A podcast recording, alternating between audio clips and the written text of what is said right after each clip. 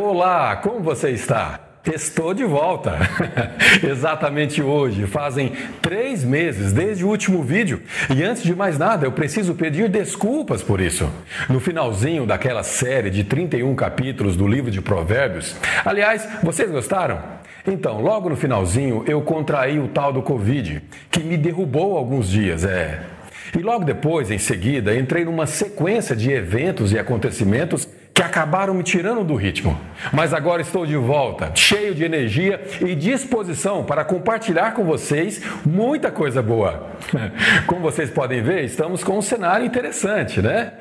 Um dos acontecimentos que vivi nesses últimos dias foi a mudança para minha casa nova. E aqui eu pude fazer um estúdio bem bacana, onde nós podemos fazer esse cenário virtual bem legal. E eu tenho certeza que vai nos ajudar a entender mais e a prosseguirmos juntos nessa nossa jornada.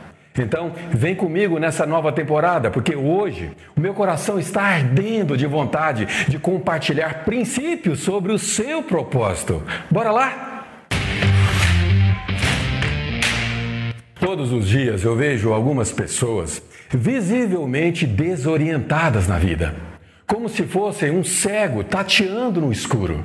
E isso me causa profunda tristeza, pois eu sei que a maioria delas não estão nem um pouco interessadas em aprender a enxergar. E toda essa falta de visão acontece por não terem nem ideia qual é o propósito delas. E por consequência, ou seja, por não terem entendimento de onde estão e para onde estão indo, vivem uma vida sem saberem para onde ir. Não sabem se querem ficar ricas, se querem se casar ou se querem comprar uma bicicleta.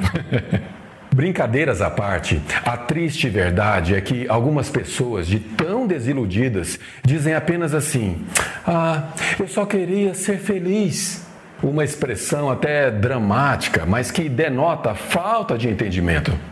A felicidade é um estado e não precisa ser alcançada ou conquistada. Precisa apenas ser sentida e você deve senti-la durante a jornada e de modo nenhum achar que vai encontrar com ela no final. Mas o assunto aqui não é felicidade. Aliás, já desdobramos esse assunto numa série de quatro vídeos intitulada Dinheiro traz felicidade? Uma pergunta, no mínimo, intrigante. Assista lá depois. Mas voltando aqui ao nosso tema, hoje eu sistematizei o propósito que temos em quatro princípios que servirá de bússola para te ajudar a enxergar o seu rumo, ou seja, descobrir qual é o seu propósito na vida. A primeira coisa que você precisa entender é que você é único. Ou seja, você é um indivíduo singular.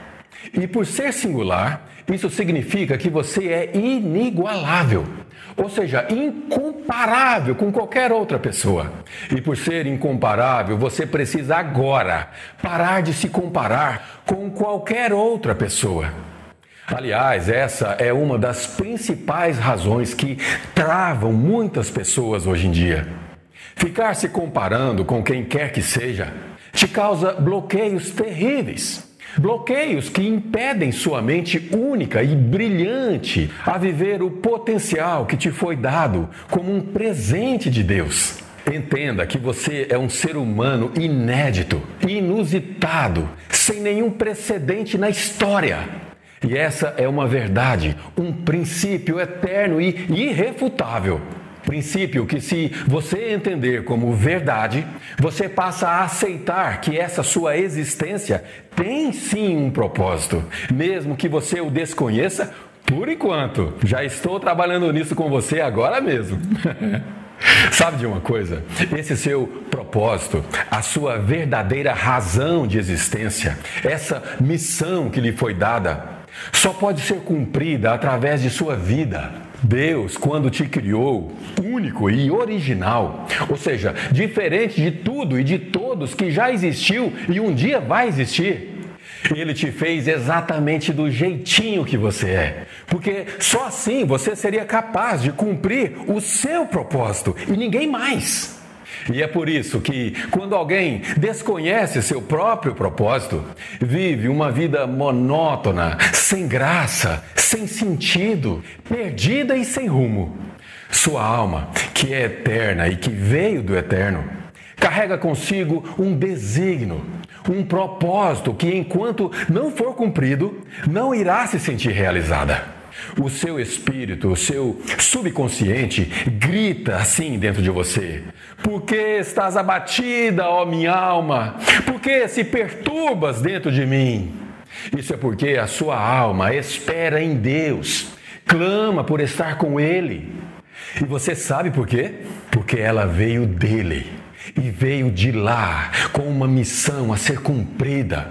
E essa missão que chamamos de propósito, só você e mais ninguém consegue realizar. Por isso ela é tão imprescindível na sua vida. E um dia você e essa mesma alma que anseia tanto em voltar para o lugar de onde veio, irá voltar para lá e naquele dia haverá uma justa prestação de contas, pois todos nós fomos devidamente capacitados equipados com habilidades únicas, singulares, inigualáveis, cujo objetivo era cumprir o propósito que nos foi determinado. E sabe de uma coisa? O cumprimento desse propósito não tem peso algum, muito menos fardo, pelo contrário. O seu propósito traz prazer e um maravilhoso sentimento de dever cumprido. A segunda coisa que você precisa saber, e para saber precisa aceitar, é que o seu propósito não é sobre você. isso mesmo. E eu acho importante repetir isso. O seu propósito não é sobre você. E eu explico, pois se trata de um dos princípios mais importantes. Deus, quando nos criou com todos aqueles atributos únicos e singulares que acabamos de descrever no princípio anterior, a expectativa dele é que sejamos vencedores em todas as áreas, pois você já veio ao mundo possuindo todas as prerrogativas de um vencedor. Portanto, ser um vencedor significa ter sucesso em todas as áreas da vida, mas isso não significa que seja o seu propósito de vida. Caso contrário, o seu propósito seria sobre você. E como já disse, não é sobre você. O seu sucesso é simplesmente parte dos seus resultados ou a evidência de que você soube usar o potencial que lhe foi dado como um presente. Seu propósito, na verdade, está ligado ao que você faz com os presentes que você recebe presentes de Deus. Por exemplo, se você simplesmente esbanja e desperdiça com você mesmo, ou pior ainda, guarda, omite ou esconde os talentos que recebe, então seu sucesso é efêmero e não serve para absolutamente nada. O seu propósito, portanto, não está ligado às conquistas que alcança, mas ao que você faz com cada uma delas. E quando eu falo de sucesso e conquista, não me refiro a recursos financeiros. Embora seja um combustível importante para potencializar propósitos mas me refiro também a tempo de qualidade, dedicação, carinho, atenção, instrução ou qualquer tipo de ensino ou ajuda que possa trazer esperança àqueles que estão exaustos, sem forças. Muitas vezes, uma instrução ou simplesmente uma orientação pode ter muito mais valor que uma caixa cheia de dinheiro. Aliás, normalmente problemas com dinheiro não se resolve com dinheiro. Hashtag fica a dica. Deus nos prometeu suprir cada uma das nossas necessidades. Não os nossos caprichos, nossos prazeres, nossas extravagâncias, os nossos luxos, para suprir todas essas outras coisas. Ele já nos capacitou. Você está apto a conquistar tudo aquilo que o seu subconsciente acreditar. Ou seja, tudo aquilo que a sua fé alcançar. Mas quando existe uma necessidade real, fome, enfermidades e até roupas ou moradia, o dinheiro, sim, pode trazer alento e esperança. Deus decidiu nos usar como extensão das suas próprias mãos. Ele nos usa para socorrer tanto aquele que tem fome quanto aquele que está ferido. mas Ele também nos usa para enxugar as lágrimas daqueles que estão cansados e abatidos. A terceira coisa que você precisa saber, aprender sobre o seu próprio propósito, é que ele tem o mesmo princípio do propósito de Deus para você e para mim. Sabe o que é? Relacionamento. Deus, quando criou o homem no Éden, o seu propósito desde o início sempre foi de se relacionar conosco. Um relacionamento que fosse espontâneo, livre e não arbitrário. Para isso, ele não mediu esforços a ponto de enviar seu próprio filho para morrer em nosso lugar, com o único objetivo de resgatar você e eu. Tudo para que pudéssemos ter livre acesso a ele sem que precisássemos de sacrifícios ou qualquer outro meio a não ser crer no seu grande amor. Crer no propósito dele de querer estar conosco eternamente. A isso damos o nome de graça ou favor que não merecemos. Deus criou o mundo para compartilhar com o homem a beleza da existência. Muitas pessoas não se dão conta do quanto é amado por Deus.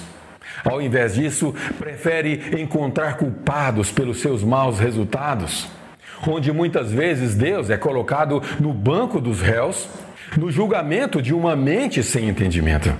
E por não ter entendimento, muitas pessoas passam uma vida inteira responsabilizando os outros, os pais, o patrão, o sócio, as circunstâncias ou qualquer situação que justifique sua completa falta de autorresponsabilidade. Deus te capacitou ainda na eternidade nos amou com amor eterno. Ao cumprir o nosso propósito, estamos não apenas nos relacionando com os outros ao nosso redor, como vimos no princípio anterior, mas principalmente com o nosso Criador. A quarta coisa que você precisa saber sobre o seu propósito é que ele tem o poder de mudar destinos. Propósito tem essa capacidade de múltiplas formas.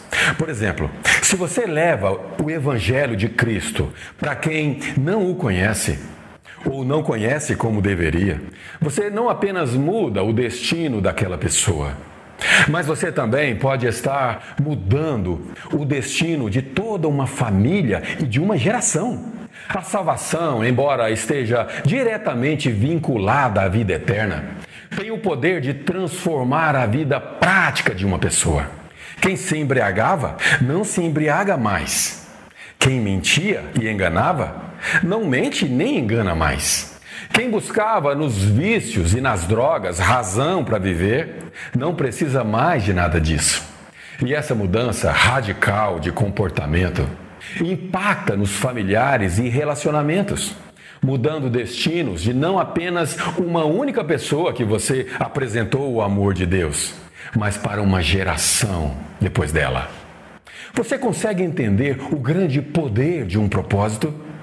Mas, embora a salvação seja a maior riqueza que você poderia levar alguém a obter, o seu propósito não se limita apenas nisso. Muitas vezes, pessoas que já conheceram o amor de Deus, já aceitaram a Cristo como seu único e suficiente Salvador, vivem uma vida com disfunções emocionais e todo tipo de dificuldade de uma vida cristã saudável. O evangelho que precisamos levar às pessoas precisa ser um evangelho de vida prática, que faça sentido e que faça diferença quando estiverem diante das batalhas que travamos todos os dias. O evangelho triunfalista muitas vezes é apresentado sem os devidos alicerces. E nos momentos de dificuldades, ele simplesmente desmorona, pois não tem a sustentação necessária. Não é à toa que existe tantos feridos, caídos pelo caminho. Pessoas que um dia conheceram a Deus e que hoje estão tão distante dele. Alguém disse que a igreja é o único exército que não volta para socorrer os seus feridos. Concordo e concordo com grande pesar, pois não foi isso que Cristo nos ensinou. O seu propósito, portanto, precisa sempre estar atento àqueles a quem você se relaciona. Pois, como já vimos no propósito anterior, Deus nos criou para termos relacionamento com Ele em primeiro lugar e, inevitavelmente, com as pessoas em sua volta. E eu concluo esse tema convidando você para uma reflexão. Sua vida tem tido um propósito de fato? Quando você olha para trás, você entende que tudo que já viveu te faz quem você é hoje, único e singular? Que, embora tenha vivido muita coisa, no fim, tudo que você fez e realizou não faria nenhum sentido se fosse só em torno de você? Será que você consegue ver Deus em tudo isso? E se sim, você tem conversado com Ele sobre os seus planos de futuro? Será que seu relacionamento com ele consiste apenas em pedir, pedir e quando sai disso é reclamar ou até murmurar?